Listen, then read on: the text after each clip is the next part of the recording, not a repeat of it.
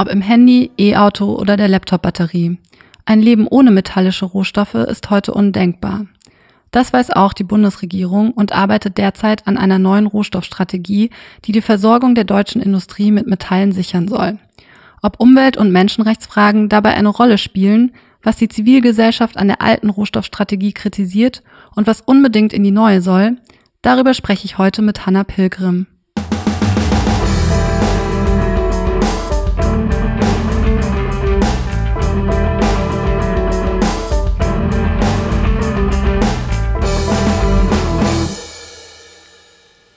Hallo, herzlich willkommen bei Kompass Weltwirtschaft, dem Podcast von PowerShift. Mein Name ist Vanessa Fischer, ich bin Pressereferentin bei PowerShift und Thema unserer heutigen Folge ist mehr als Versorgungssicherheit, warum die neue Rohstoffstrategie eine Rohstoffwendestrategie sein muss. An dieser Stelle sei kurz gesagt, vielen Dank an alle ZuhörerInnen, die uns mit ihrer Spende unterstützen. Ohne euch wäre das alles nicht möglich. Falls ihr spenden wollt, findet ihr alle Informationen in den Show Notes. Aber jetzt zurück ins Studio. Natürlich bin ich heute nicht allein. Mit mir heute im Studio ist Hanna Pilgrim. Hallo Hanna. Hallo Vanessa. Danke für die Einladung. Ja, sehr gerne. Hanna, du arbeitest im Rohstoffteam von PowerShift und koordinierst zudem auch den AK Rohstoffe, ein Zusammenschluss verschiedener Umwelt-, Menschenrechts- und Entwicklungsorganisationen, die in diesem Bereich tätig sind. Da wir hier im Podcast ja immer mit einer persönlichen Frage starten, würde mich heute interessieren, wie du eigentlich zu diesem Thema gekommen bist. Ja, Rohstoffe haben mich eigentlich seit jeher beschäftigt. Mein Opa hat in den 50ern in NRW Steinkohle abgebaut, ist daran auch schwer erkrankt. Ich selbst habe in meinen Sommerferien immer in der Getreideernte mitgeholfen und 2015 bin ich dann das erste Mal auf Tiefseebergbau gestoßen und war sehr verdutzt und habe mich gefragt, ob Deutschland da eine Rolle spielt. Und je mehr ich mich damit beschäftigt habe, desto klarer wurde mir, Metalle sind das Zukunftsthema und Deutschland spielt eine große Rolle dadurch, dass Deutschland überall auf der Welt Rohstoffe einkauft und nahezu vollständig abhängig ist vom Ausland. Ja, diese enormen Abhängigkeiten und die Frage, woher wir in Deutschland eigentlich unsere Rohstoffe bekommen, ist ja vor dem Hintergrund des Ukraine-Kriegs gerade auch ein großes Thema. Und damit sind wir eigentlich auch schon mitten im Thema der heutigen Sendung. Das Wirtschaftsministerium arbeitet nämlich gerade an einer neuen Rohstoffstrategie. Was hat es damit auf sich, Hanna? Die deutsche Rohstoffstrategie ist eigentlich das rohstoffpolitische Rahmenprogramm, wenn es um den Umgang mit den sogenannten nicht energetischen Mineralien geht. Dazu gehören auch metallische Rohstoffe, also Kupfer, Nickel, Eisen, Bauxit, all die Rohstoffe, die wir auch immer wieder hier im Podcast thematisieren. Und in der Strategie wurde festgelegt, wie Deutschland seine Beschaffung mit Rohstoffen sichern möchte, beziehungsweise wie die Industrie bei der Beschaffung unterstützt werden kann. Und insgesamt hat die Strategie drei Säulen mit äh, 17 Maßnahmen. Und diese Säulen sind zum einen die Rohstoffimporte zu sichern, heimischen Rohstoffabbau zu fördern und auch die Kreislaufnutzung. Wenn wir uns jetzt die letzten Jahre anschauen, müssen wir aber ehrlicherweise sagen, dass die politischen Maßnahmen vor allem um die Importsicherung von Rohstoffen aus Asien, Afrika, Lateinamerika und einigen anderen Ländern äh, sich drehen. Und dabei sei, wie gesagt, nochmal angemerkt, dass wir als Deutschland zu den größten Verbrauchern von Primärmetallen gehören und diese nahezu vollständig aus dem Ausland beziehen. Und zeitlich gesehen ist es so, dass die Rohstoffstrategie 2010 erstmalig veröffentlicht wurde. Das war damals auf dem BDI Rohstoffkongress. Okay, also diese Strategie war von Anfang an eng verzahnt mit den Interessen der deutschen Industrie, mit dem Ziel, du sagtest es gerade, der Importsicherung von Rohstoffen. Wie kann man sich diese Importsicherung denn dann in der Praxis vorstellen? Ist damit irgendwie ein gesetzlicher Rahmen verbunden oder kauft Habeck dann bei seinen Touren einfach haufenweise Metalle ein? Nein, so nicht. Aber ähm, vielleicht kann ich das an einem Beispiel verdeutlichen, an den sogenannten UFK-Garantien, den ungebundenen Finanzkreditgarantien, die sozusagen auch mit der Rohstoffstrategie entwickelt wurden. Ähm, und da das Beispiel aus Guinea, ähm, also in Westafrika. Dort sollte eine Bauxitmine, was der Grundstoff für Aluminium ist, erweitert werden. Das kostet einen hohen Millionenbetrag, der über Bankkredite abgesichert wird. Und an dieser Stelle unterstützte die Bundesregierung mit so einer sogenannten Garantie, dass der Minenbetreiber den Kredit abbezahlt und der Konzern bekommt bessere Kreditkonditionen. Und gleichzeitig sicherte das federführende Wirtschaftsministerium so, dass das Bauxit aus Guinea nach Stade bei Hamburg kommt und dort zu Aluminiumoxid weiterverarbeitet werden kann, was dann groß, zum großen Teil in die Automobilindustrie in Deutschland geht. Und darüber hinaus hat die Bundesregierung die Deutsche Rohstoffagentur, kurz DERA, eingerichtet, die zum Beispiel auch Industrieworkshops gibt und äh, VertreterInnen der Industrie berät, welche Rohstoffe wir eigentlich woher beziehen können. Ja, das ist interessant. Über diese UFK-Garantien haben wir auch schon mal in Podcast Folge 14 gesprochen. Für den Ausbau der Mine in Guinea wurden nämlich hunderte Menschen zwangsumgesiedelt. Und das alles, obwohl die Bundesregierung eigentlich durch eine Studie des Umweltbundesamtes frühzeitig über die umwelt- und menschenrechtlichen Folgen des Bergbaus in Guinea aufgeklärt worden war. Abgesehen von den UFK-Garantien gehören zu der Strategie denn auch sowas wie Lieferverträge oder Abkommen mit anderen Staaten, also sowas wie der Flüssiggasdeal, den Habeck jetzt zum Beispiel mit Katar abgeschlossen hat. Also was es gab und gibt, sind zum Beispiel ähm, ein sogenanntes Explorationsförderprogramm, was aber auch schon wieder eingestellt wurde, oder Rohstoffpartnerschaften, zum Beispiel mit der Mongolei, Kasachstan oder Peru. Und dabei ging es in erster Linie darum, neue Rohstofflagerstätten im Ausland zu erkunden und auch Deals zu schließen, um eben die Versorgungssicherheit in Deutschland zu sichern. Das heißt, hier wird quasi viel Aufwand betrieben und auch in die Industrie in die Richtung gepusht, dass eben mehr in Bergbau investiert werden soll, anstatt sich einzugestehen, äh, vielleicht verbrauchen wir einfach auch viel zu viel. Mhm. Ja, dass wir zu viel verbrauchen, ist ja auch eine Kritik, die PowerShift immer wieder am Umgang mit Rohstoffen äußert. Welche zivilgesellschaftlichen Perspektiven oder Fragestellungen sollten deiner Meinung nach in der Rohstoffstrategie denn auch eine Rolle spielen?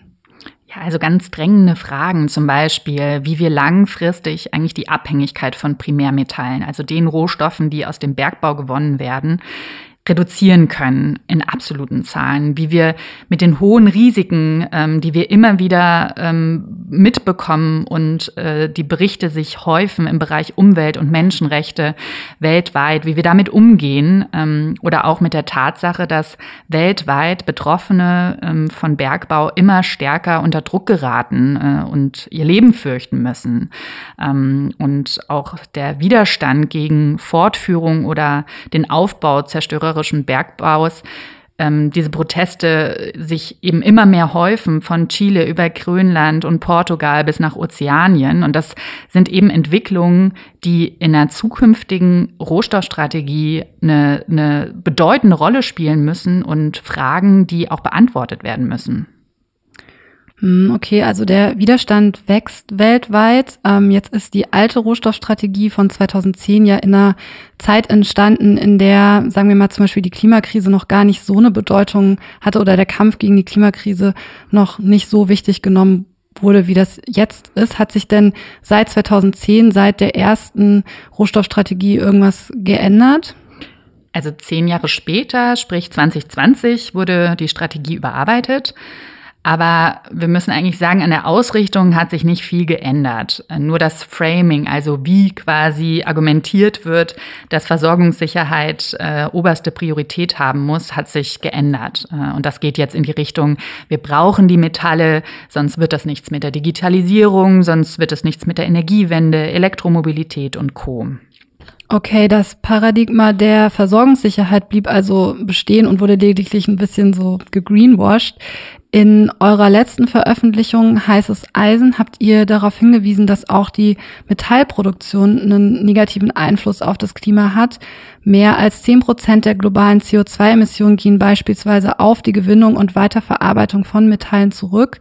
Wurde so etwas denn je in der Rohstoffstrategie thematisiert? Nein, das spielte eigentlich noch gar keine Rolle in der bisherigen Rohstoffstrategie.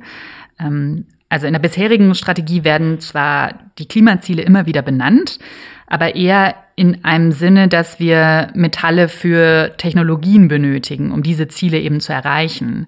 Und statt konkrete Maßnahmen zu initiieren, die auch den Verbrauch äh, sozusagen drosseln und äh, problematisieren, werden dahingehend dann aber eher Projekte gestartet wie Climate Smart Mining, die aber den Status quo kaum verändern und vor allem auch die Probleme und die Verantwortung wiederum in den globalen Süden verlagern und ähm, wir uns quasi weiterhin nicht an die eigene Nase packen müssen, was unseren Rohstoffverbrauch angeht. Ja, und wahrscheinlich wird das auch in der neuen Rohstoffstrategie nicht so viel anders werden, wenn wir ehrlich sind. Machen wir noch mal einen kleinen Schlenker von dem wichtigen Thema der Klimakrise hin zu den ähm, bestehenden Abhängigkeiten. Von Importen aus Russland will Deutschland ja nun möglichst schnell unabhängig werden. Wie war das denn in den vergangenen Rohstoffstrategien? War es da je ein formuliertes Ziel, Abhängigkeiten zu reduzieren? Nein, also die Strategie ist gespickt davon, ähm, wie enorm abhängig wir sind vom Ausland. Und das ist ja auch nicht von der Hand zu weisen. Das hatte ich auch am Anfang erwähnt. Das ist mit Zahlen auch belegt. Wir sind nahezu 100 Prozent abhängig von Primärrohstoffen aus dem Ausland. Wir haben dahingehend können wir aber nicht sagen, bei welchen Rohstoffen wir es eigentlich jetzt seit 2010, seit der Entstehung dieser Strategie, es tatsächlich geschafft haben, diese Abhängigkeiten zu reduzieren. Also das bleibt absolut offen. Ganz im Gegenteil beobachten wir, dass Abhängigkeiten bei einzelnen Rohstoffen eklatanter sind denn je, auch jetzt mit den aktuellen Entwicklungen. Aber was ich nochmal wichtig finde, ist zu sagen, dass das eine ist es, diese Abhängigkeiten zu erkennen. Aber das andere ist, die Wege zu hinterfragen, die eine Unabhängigkeit eigentlich anstreben wollten. Und was sind das für Wege?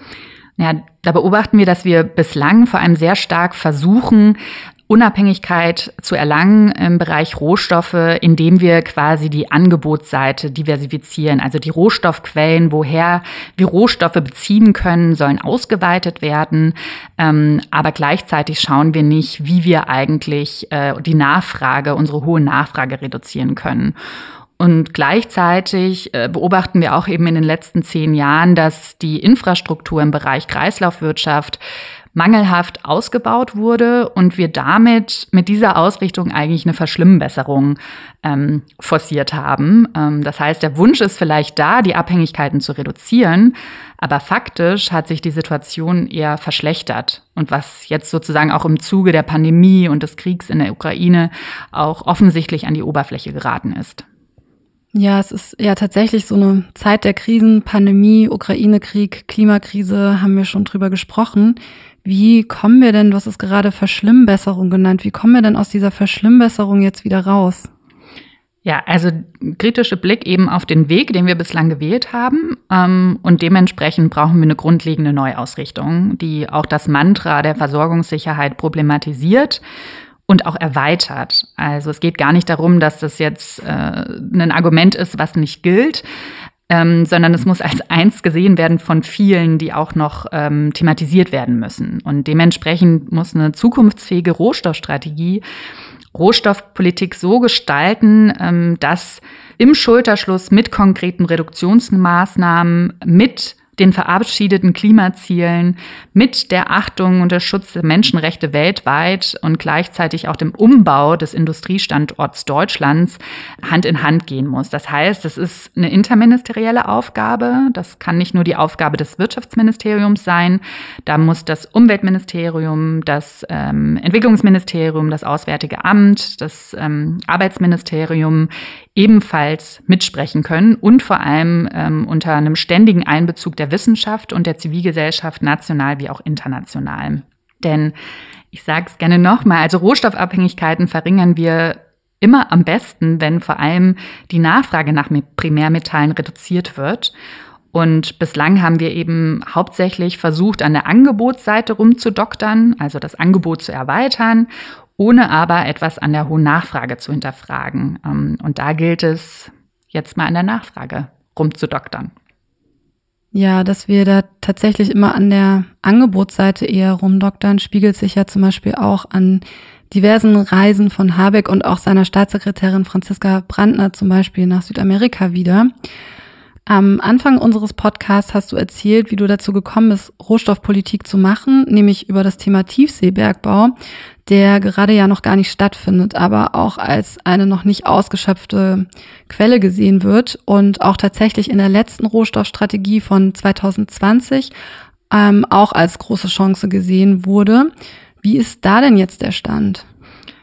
Also erstmal finde ich es nochmal wichtig zu sagen, dass Tiefseebergbau als Chance zur Rohstoffsicherung zu deklarieren, ähm, ich höchst kritisch empfinde. Und wir ganz deutlich erwarten, dass äh, auch mit den Grünen jetzt in der Bundesregierung, ähm, die sich in der Vergangenheit auch immer wieder deutlich gegen Tiefseebergbau ausgesprochen haben, Tiefseebergbau keine Rolle in der zukünftigen Rohstoffstrategie spielen kann. Ähm, ja. Was ist denn so kritisch an Tiefseebergbau? Könntest du das noch einmal kurz erläutern? Gerne. Also dabei geht es ja um den Abbau von unterschiedlichen Rohstoffen in den tiefsten Tiefen der Ozeane, also in höchst sensible Ökosysteme, über die wir teilweise auch noch gar nicht viel Wissen haben und die darüber hinaus auch jetzt schon enorm belastet sind. Und ähm, ja, ich kann da immer nur wieder auch WissenschaftlerInnen ähm, zitieren, die immer wieder betonen, dass die Auswirkungen eines potenziellen Abbaus nicht abzuschätzen sind und mit langfristigen Schäden zu rechnen ist. Und erst zuletzt, vor wenigen Wochen, ähm, fand die UN Ocean Conference in Portugal statt. Ähm, und dort wurde auch wieder von mehreren Staaten und auch der Zivilgesellschaft immer wieder betont, wir brauchen ein Moratorium, kein Bergbau in der Tiefsee, um den Schutz des bereits enorm gefährdeten Ozeans dahingehend eben nicht noch weiter zu belasten. Das heißt, Tiefseebergbau hat absolut nichts in einer neuen Rohstoffstrategie zu suchen.